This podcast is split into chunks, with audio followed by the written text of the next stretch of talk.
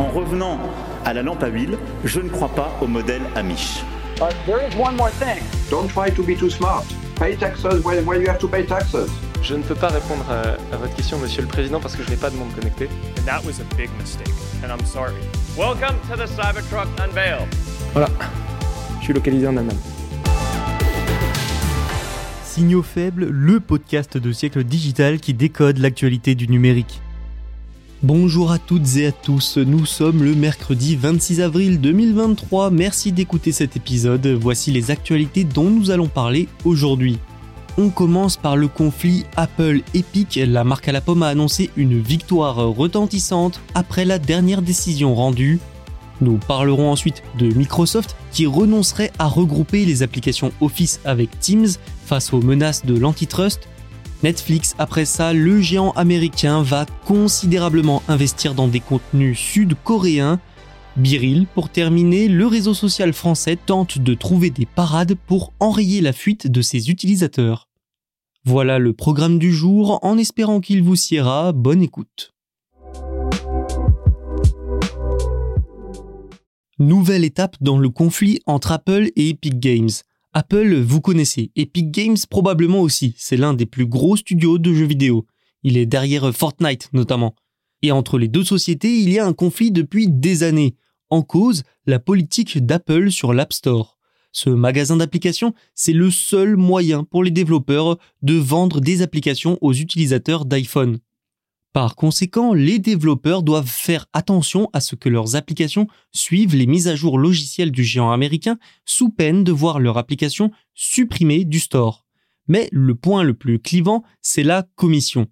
En effet, Apple prend une commission allant jusqu'à 30% sur les ventes qui sont réalisées via les applications disponibles dans son App Store.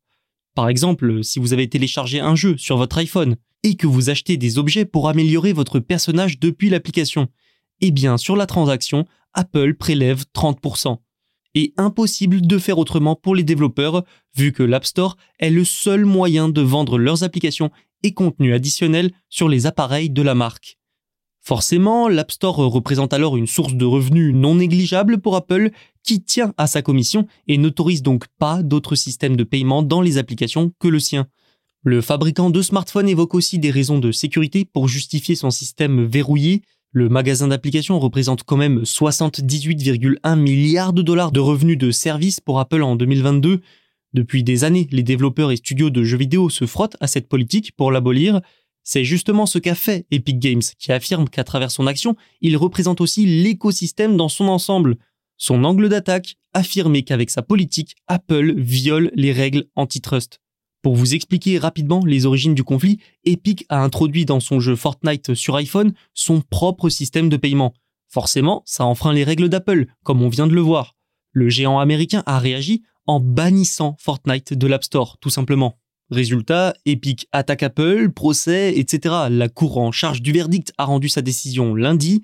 Elle a conclu qu'Apple n'a pas violé de loi antitrust et ne monopolise pas le marché.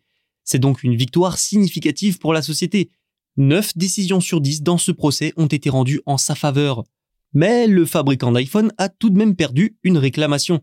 Il a dû autoriser les développeurs à placer des liens dans leurs applications afin que les utilisateurs puissent effectuer des achats en dehors de l'App Store. Sur cette question, Apple a déclaré envisager d'autres mesures, comme un recours devant la Cour suprême, plus haute juridiction du pays. Cette affaire est donc encore loin d'être terminée. Vous l'aviez peut-être entendu, mais Microsoft avait pour projet de regrouper ses applications Office avec Teams, sa plateforme collaborative. Ça aurait créé une plateforme, un centre d'applications quasiment jamais vu auparavant. Et j'utilise le passé puisque le géant américain a accepté de cesser ce projet. Teams ne sera pas regroupé avec sa suite Office selon le Financial Times. Alors pourquoi ce revirement? La décision de la société a une explication toute simple. Éviter une enquête antitrust officielle de l'Union européenne. Les sources du média américain affirment que les entreprises pourront par contre éventuellement acheter Office avec ou sans Teams installés. Mais je cite, le mécanisme sur la façon de procéder reste flou. Des pourparlers avec les régulateurs de l'Union européenne seraient en cours et un accord n'est pas certain.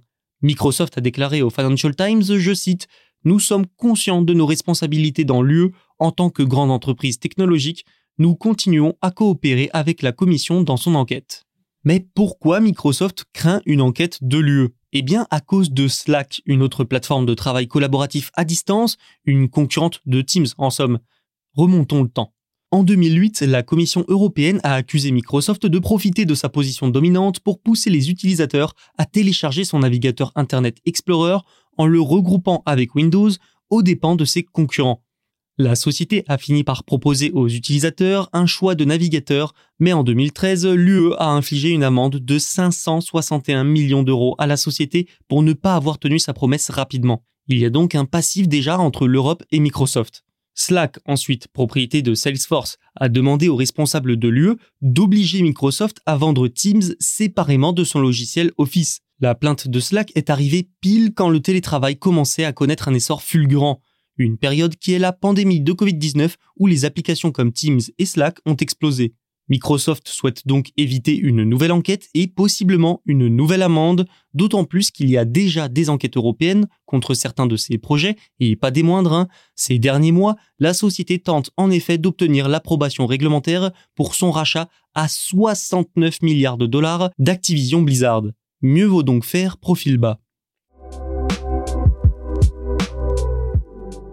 La Corée du Sud serait-elle le nouvel Eldorado du géant américain Netflix? Ça semble parti pour. La société américaine a annoncé mardi qu'elle allait investir 2,5 milliards de dollars sur 4 ans seulement dans des contenus produits en Corée du Sud. C'est une somme considérable, surtout sur un laps de temps aussi court. Et déjà, cette annonce confirme que la Corée du Sud est bel et bien devenue une puissance culturelle, avec un fort soft power, grâce notamment à la K-pop. Netflix compte créer des séries, des films et d'autres types de programmes dans le pays. La plateforme a été lancée sur le marché coréen en 2016 et figurez-vous que cet investissement de 2,5 milliards de dollars, c'est tout simplement le double de ce qu'elle a investi depuis son arrivée dans le pays. Il faut dire qu'au-delà de la K-pop, les contenus sud-coréens de ces dernières années connaissent un succès mondial et retentissant. Pour le prouver, je pourrais citer le film oscarisé Parasite, la série Squid Game, la plus regardée de l'histoire de Netflix, hein, et les exemples ne manquent pas. Selon Netflix, plus de 60% de ses utilisateurs ont regardé au moins un programme provenant de Corée du Sud en 2022.